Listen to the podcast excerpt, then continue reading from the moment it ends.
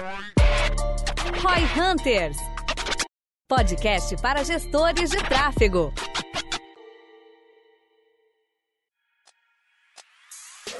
Quais seriam os principais erros, os erros mais comuns na hora de anunciar no Facebook, por exemplo? Eu tô aqui hoje novamente com o Daniel Lippert e com o João Vitor e a gente vai falar um pouco aqui dos erros que a gente mais vê a galera cometendo para ver se você pode aprender com o erro alheio, né? Não só aprender com os erros dos outros, mas com os nossos erros, né? A verdade no iCru é que todo mundo comete erros a todo momento. Esse é um lance que nunca acaba, tu nunca acaba de aprender sobre tráfego. Acredito que a gente pode compartilhar, assim, o que nós já erramos, o que a gente errou ultimamente, vale a pena destacar para você evitar. Ah, e aí para começar aqui, eu já vou abrir uma das maiores besteiras que eu já fiz foi confiar no valor de conversão que o Facebook me falava, principalmente no e-commerce. Eu aprender que, na real, ele tava olhando aquela janela de 28 dias, click on the view, e 100% do valor de conversão ele estava mensurando ali. Na hora que eu parei e prestei atenção que estava otimizando usando aquilo, meu amigo, deu para economizar uma grana. Boa. E até mesmo, às vezes, o próprio pixel não tá bem configurado e aquele valor de conversão não, não tá certo. A pessoa não dá um fact check lá, vai lá ver. Só pra galera entender, né? O valor de conversão que tu fala é o, é o valor que vendeu no período, né? O valor e, a,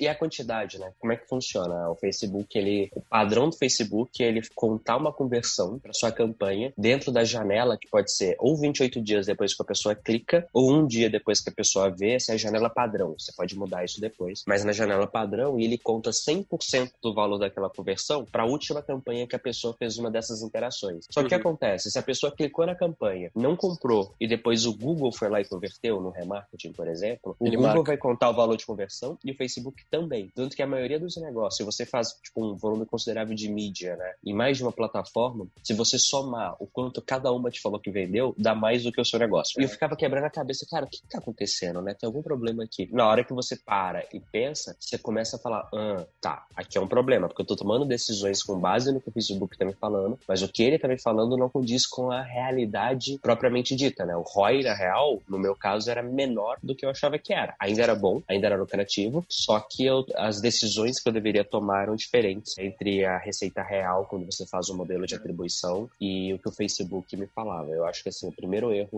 que as pessoas tomar é isso, né? Confiar cegamente no que o Facebook tá te falando, cara. Sempre desconfia. É uma boa plataforma, dá resultados se você opera direitinho, mas não confia 100% no que ele tá te falando, não. Mas, uma, mas falando ainda mais disso aí, como é que tu resolveu esse problema? Cara, no caso, foi quando eu comecei a estudar mais a fundo atribuição e naming convention para traqueamento, né? Porque aí lá usando, por exemplo, o Google Analytics, ele tem o sistema de atribuição dele, você uhum. coloca as tags de traqueamento no Facebook direitinho, que é uma outra coisa que a gente pode falar, que é não traquear as campanhas, né? Que é um erro Sim. comum também. Mas aí com isso, usando o Google, a gente montou nosso modelo de, de atribuição usando o Big Carry. E aí a gente conseguiu, quais, quais são os modelos que fazem mais sentido, né? Onde que tá a maior parte das minhas campanhas do Facebook? A minha maior parte está em geração de lead. Putz, então o Facebook, ele é uma coisa que deveria ser mais no começo do funil. E aí a gente vai montando a nossa, o nosso funil de conversão. Esse lance da atribuição é entender que às vezes o cara clicou a primeira vez no Facebook, depois ele clicou no, sei lá, no YouTube, e na última conversão que foi no search. Então, às vezes tu tá fazendo só search porque parece que só o search dá certo, mas na verdade outras mídias influenciaram ou encontrar essas duplicadas aí que às vezes tá convertendo nos dois. É, e aí você deixa de entender, cara, todo o resto que você. Existe uma jornada, né? É, é engraçado que a gente fez aquele podcast falando de,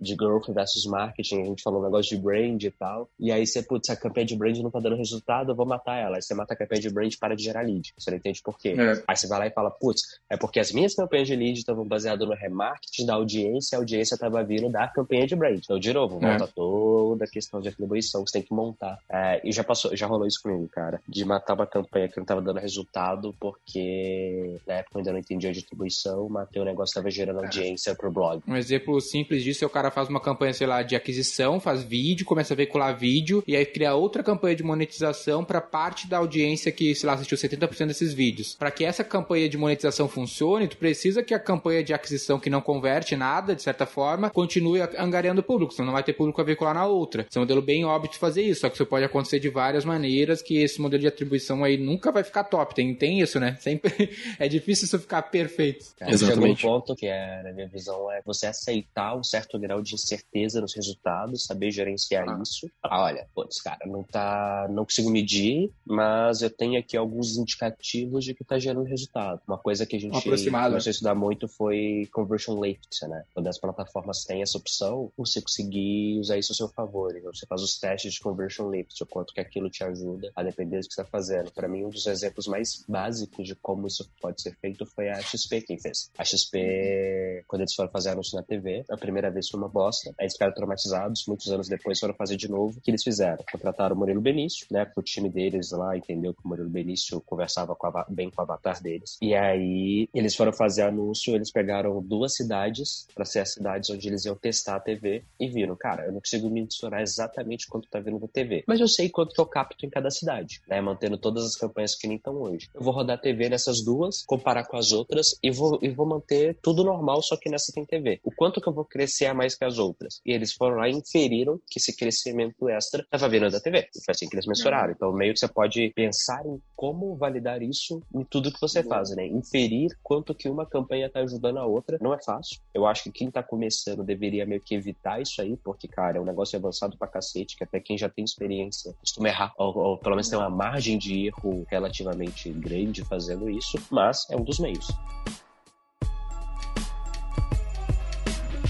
É, a gente tava já falando ali na, na, questão de traqueamento, né? E a galera, às vezes, a gente começou já falando de um de como eu me ferrava com o traqueamento, porque o traqueamento me entregava um dado errado. Mas um erro básico que a galera comete muitas vezes é esquecer, literalmente, porque às vezes o cara sabe que tem que fazer, mas ele esquece, por exemplo, de configurar um pixel. Esquece de traquear. Esquece que isso é uma parte importante. E aí, nesse próprio podcast que a gente tava falando do Growth versus Marketing, né? A gente falou da questão de, de crescimento e do, da diferença entre marketing e o growth e tal. E uma das grandes diferenças diferenças do marketing digital pro, vamos dizer assim, pro marketing tradicional é essa questão de traqueamento, né? Na TV é muito mais difícil, tem que fazer ali, vai ter mais ou menos uma porcentagem de crescimento, vai ter mais ou menos uma confiabilidade, mas no marketing digital tem muita coisa que é na ponta do lápis ali, na, na, no número exato, né? Então tu sabe exatamente quantas pessoas viram, quantas pessoas clicaram, quantas pessoas converteram, já começa a ficar um pouquinho mais nebuloso, mas muito ainda tu consegue traquear. Então a galera muitas vezes esquece que existe o pixel e uma das coisas que eu venho dando dica pro pessoal é fazer redundância. Tipo assim, tu tem o pixel do Facebook, tu tem o pixel, né, a tag do Google, tu tem a tag do Analytics, tu tem um pixel do LinkedIn. Todos eles têm algum tipo de traqueamento, mas só ele, às vezes dá problema, às vezes a, a, acontece algum bug, às vezes a pessoa, por exemplo, troca de dispositivo e já era. Então,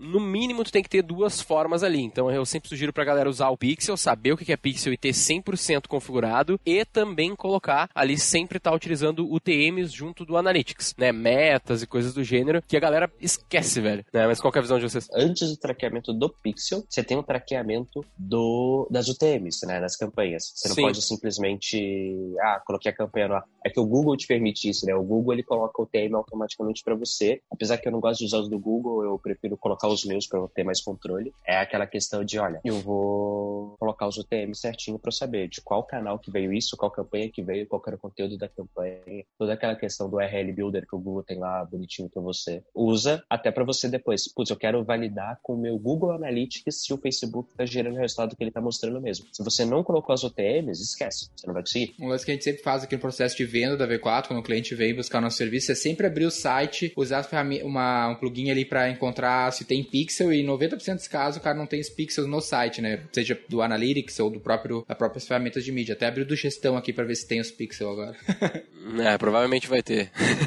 Faz total sentido, o pessoal esquece esquece, até porque o TM ele é, ele é meio arcaico, né? Se a gente for ver. Ele é velho, é uma maneira antiga de mensurar, e aí a galera fica, não, vou de pixel, porque pixel é o presente. Mas na verdade, vale muito a pena tu ter as duas coisas, até porque uma das. O, o Denner fala, falou ali do, do processo de vendas, né? E aí lembrando que a gente olha pro funil como um todo, né? E aí quando tu usa o TMs, diferentemente de quando tu só usa o pixel, quando tu usa o TMs, tu consegue entregar pro vendedor, numa geração de lead, por exemplo, muito mais dados. Tu consegue fazer ali um, um preenchimento de cadastro em que o cara não vai te entregar só nome, e-mail, telefone e mais alguma informação, mas também vai te entregar, por exemplo, qual público estava segmentado na hora que aquele cara converteu, qual página aquele cara acessou, qual argumento do anúncio aquele cara viu. Coisa que com um pixel apenas só o cara do marketing vai saber. E aí o cara do marketing vai ficar naquele, naquele papo ruim das reuniões de, né, não, mas qual conversa, qual o argumento que está funcionando melhor? Ah, daí o cara do marketing pura lá e fala, o cara do tráfego fala. Mas quando tu tendo uma UTM bem feitinha, com um name convention correto, né? Feito padronizado, que todo mundo entenda. O vendedor pode saber disso, o gestor que está gerenciando aquele time pode saber disso, tanto quanto o cara de tráfego tem essa informação. É, eu acho que é bem isso aí, cara. Aí uma outra coisa que você falou é, todo mundo tem que conhecer, então você tem que manter meio com a tabelinha, ou, sei lá, pode ser Excel mesmo, com os padrões que a empresa deve seguir e isso deve ser usado em todos os canais. Então você tem que Exato. ter um TM também para os canais não pagos, por exemplo, no Sim. post do feed do Facebook, no seu é, bio do Instagram, stories no Instagram,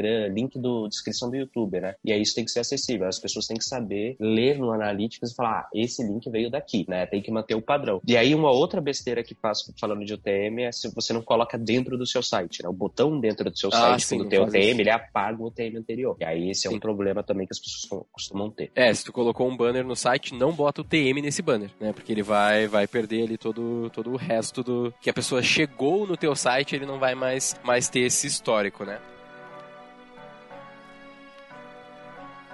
Outra questão que é importante falar, assim, que é um erro que eu vejo muito, muito acontecer, assim, e é um que é fácil de, de, de falar, é a questão de tu ter ali uma campanha com um público e um anúncio. Isso é muito comum. A galera sempre que vai começar uma campanha, não, eu tô começando a campanha aqui, eu quero botar a campanha rapidinho, e aí eu vou botar só um público ou só um anúncio. Ou até o cara nem sabe, nem lembra que o ideal é tu ter ali no mínimo dos mínimos dois públicos e dois anúncios, né, pra tu ter uma base comparativa naquela hora, mas ali idealmente, que a gente sempre fala, é três a quatro públicos, de dois, três, quatro anúncios também, né? Não sei qual é a visão disso de vocês, se vocês veem muito esse erro. Acho que se o cara não, não tem muita experiência com tráfego, tem alguém fazendo pra ele, com mídia ali, no Facebook, por exemplo, aí falando de display, é a primeira coisa que ele pode fazer, abre as campanhas, abre os conjuntos e verifica se o cara tá veiculando pelo menos dois anúncios, o ideal seja três, quatro pra cada conjunto. Esse é um lance até que eu vejo, às vezes eu fico incomodado quando a pessoa tem muitos conjuntos, né? A pessoa tem muitas campanhas e muitos conjuntos, e aí, caralho, como é que o cara vai gerenciar um monte de campanha, um monte de conjunto, um monte de anúncio? Tava olhando ontem uma,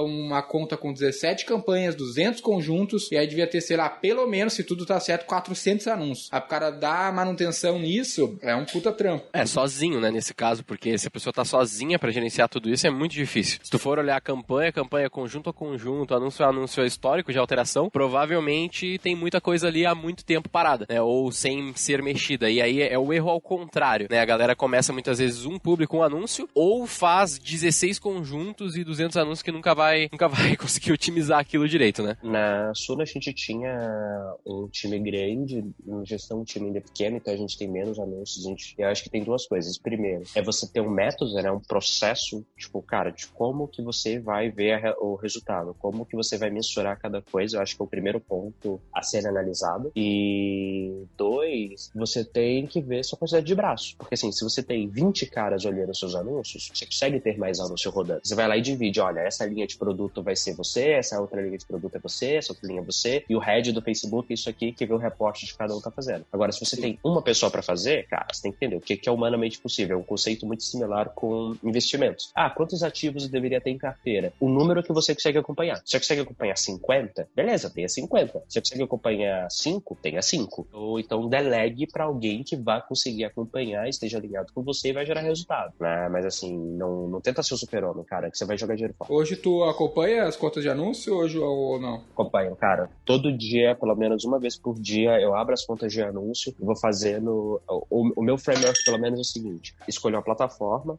abro, vejo a nível campanha, como é que elas estão. Elas estão dentro das baselines que estão alinhadas com os OKRs do time. Qualquer campanha que tiver muito fora, pra cima ou pra baixo, eu explodo pra ver conjunto de anúncio. Dentro de conjunto de anúncio, eu vou de novo e olho. Ah, o que que tá muito fora, muito dentro. Eu, tipo assim, eu procuro as anormalidades, né? O dia a dia, o que tá normal, eu deixo pro, pro time. Mas as coisas fora, eu vou atrás pra entender o que tá rolando.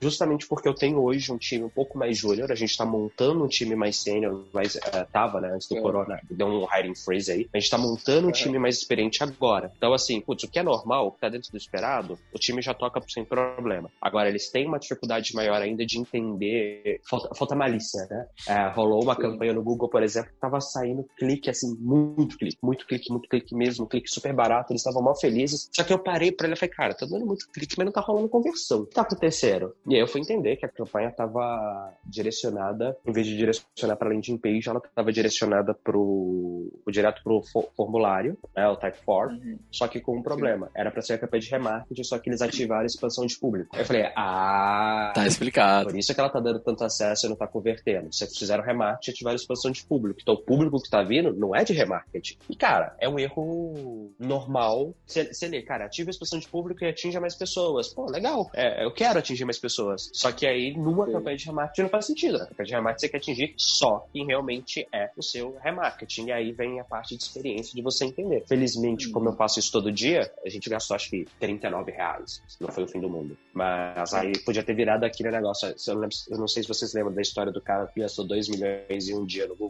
Não tô ligado. Caraca, é muito engraçado. Acho que foi estagiário, o pessoal zoou que era estagiário, sei lá. Ele deixou uma campanha rodando no Google. Era pra ser uma campanha de testes, ele clicou pra subir sem querer, um banner amarelo. Eles é. gastaram 2 milhões de reais em um dia com esse quadrado amarelo. Google é Cacete. isso, né? Se você deixa o público aberto, sua conta tem limite de crédito, né? Aquele pós-pago do Google, e o público você deixou muito amplo, ele vai gastar. O Facebook tem dificuldade de gastar dinheiro, o Google não. O Google gasta. Mas uma, uma coisa falando desse, disso que tu comentou um pouco rapidamente, é que a galera tá muito acostumada a olhar, a galera que trabalha com mídia mesmo, né? Os gestores de tráfego estão muito acostumados a olhar o problema, né? Então, tipo, bah, esse clique tá caro, essa conversão tá cara, essa campanha não tá rodando, o que, que eu tenho que fazer, o que eu tenho que fazer. Mas no momento que a porra da campanha dá certo, os caras esquecem, velho. Os caras param de olhar. Tipo, começou a dar certo, os caras não olham mais. Aí fala, puta, top do caralho, vou deixar ali rodando. Eu acho que tá ganho, né? Tá ganho, tá ganho o jogo barbado, é só não precisa mais mexer. Eu vi essa análise que eu tava fazendo, tinha uma camp... dessas 17 campanhas, tinha uma que era uma um gancho novo, né, que a gente tá testando ali. E aí tava com um custo de conversão, sei lá, de 80 reais o lead. E o nosso custo médio é 60. Aí eu fui lá e abri, o...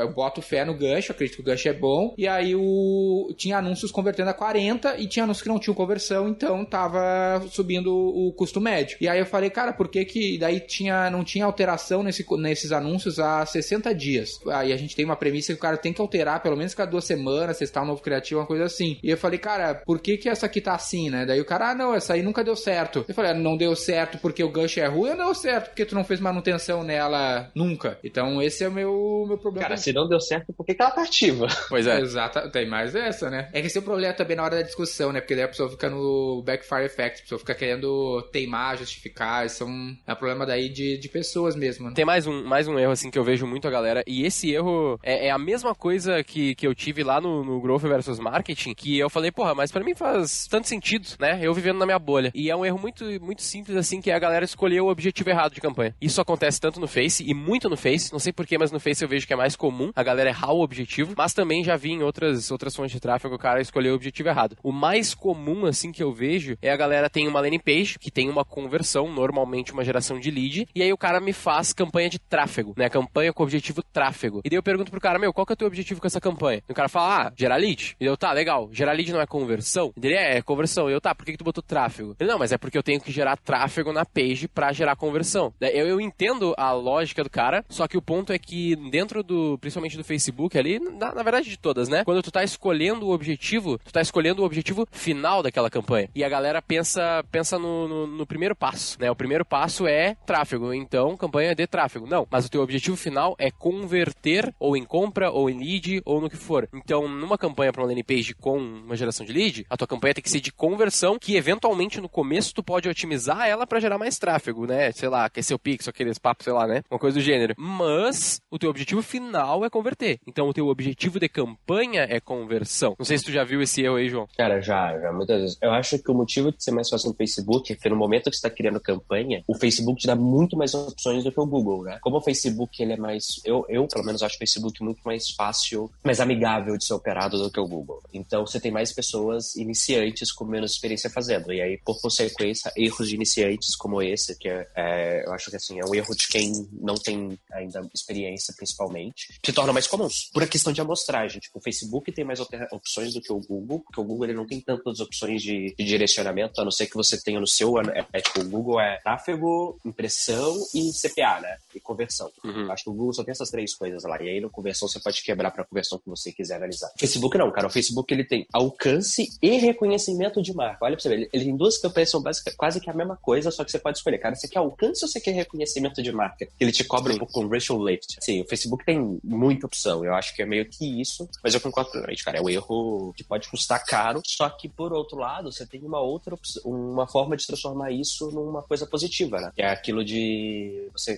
ativar a conversão step, uh, pro passo anterior. Que é, putz, cara, preciso, você tem que ter um volume mínimo de conversão, né? Pro Facebook otimizar. Uhum. Aí você não tem aquela conversão. Qual que é a conversão imediatamente anterior que você tem? Você pode usar ela. Não é a sua conversão final, mas é a sua conversão mais próxima do final que vai te permitir otimizar a campanha. Então, Sim. tem que meio que pesar. A maioria das vezes, o nego escolhe a conversão errada mesmo. Mas existem essas situações em que você pode tirar proveito e usar isso a seu favor. O meu maior problema com isso de, de tu escolher o objetivo errado é que o cara erra na análise depois. Eu peguei ontem uma campanha que, que era exatamente isso que eu falei, até por isso que eu tô dando esse exemplo, né? De do cara ter, ter uma page, uma landing page, muito boa a landing page, e ele fez uma campanha de tráfego e falou, cara, minha campanha tá ruim. Beleza, vamos dar uma análise, né? Daí já chinelei primeiramente que o cara errou o objetivo, né? Deveria ter escolhido o objetivo certo. Mas de qualquer maneira, eu fui. A campanha tinha parado, porque ele achou que tava ruim. E eu fui ver, ele tava gerando leads a 5 reais. Numa landing page, que era muito boa, landing page, tudo bem explicadinho, e o lead num preço muito bom. para aquele projeto especificamente. Deu, tá, por que, que tu parou? Ele, bah, nem vi que tinha gerado lead. Puta merda, né? Tipo, é também aquela questão da visão mais holística da coisa. O cara não olhou lá no software de criação de landing page que tinha gerado leads. E também volta no erro do traqueamento. Porque como ele não fez o TM, tinha 70 leads, mas ele tinha as, as campanhas de Face e de Google sem os pixels muito bem configurados. Então não tinha absolutamente nenhuma indicação da onde que era aquele lead, né? Então eu já não sabia mais se a campanha do Face ou do Google que estava certa e aí todos os erros meio que aconteceram ali. Mas por ser uma campanha de tráfego e não ter necessariamente ter configurado um pixel, né? Porque na campanha de conversão tu tem que escolher a conversão no conjunto, na campanha de tráfego não. E aí ele nem lembrou de configurar o pixel. Então meio que deu tudo errado ali e ele teve uma análise totalmente que não fazia sentido, né, no fim das contas. O maior erro são as pessoas, cara. Tem que eliminar as pessoas do processo. Denner nihilista no rolê agora.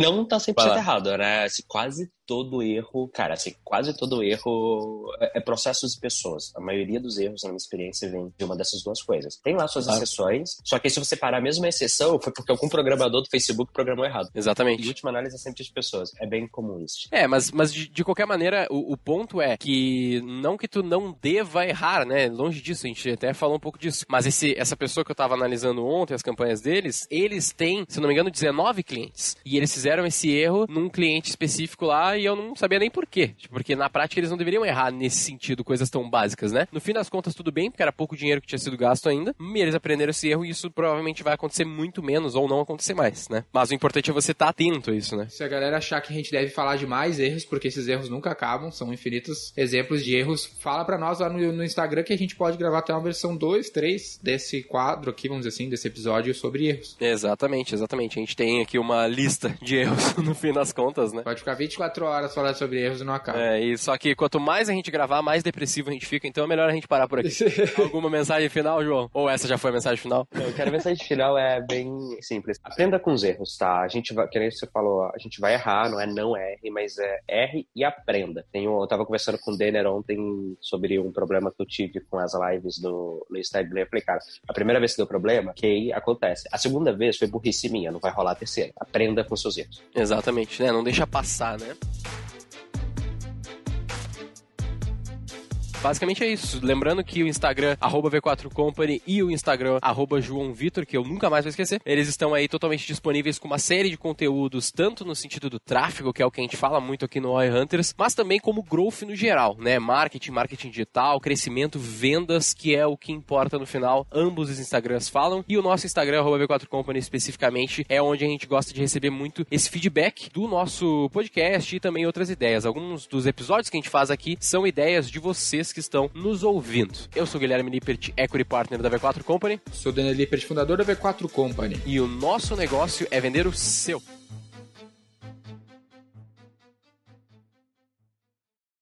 Para saber mais sobre como a V4 pode ajudar o seu negócio, ou você que é profissional de marketing digital e quer saber como ser nosso parceiro, acesse v4company.com e saiba mais.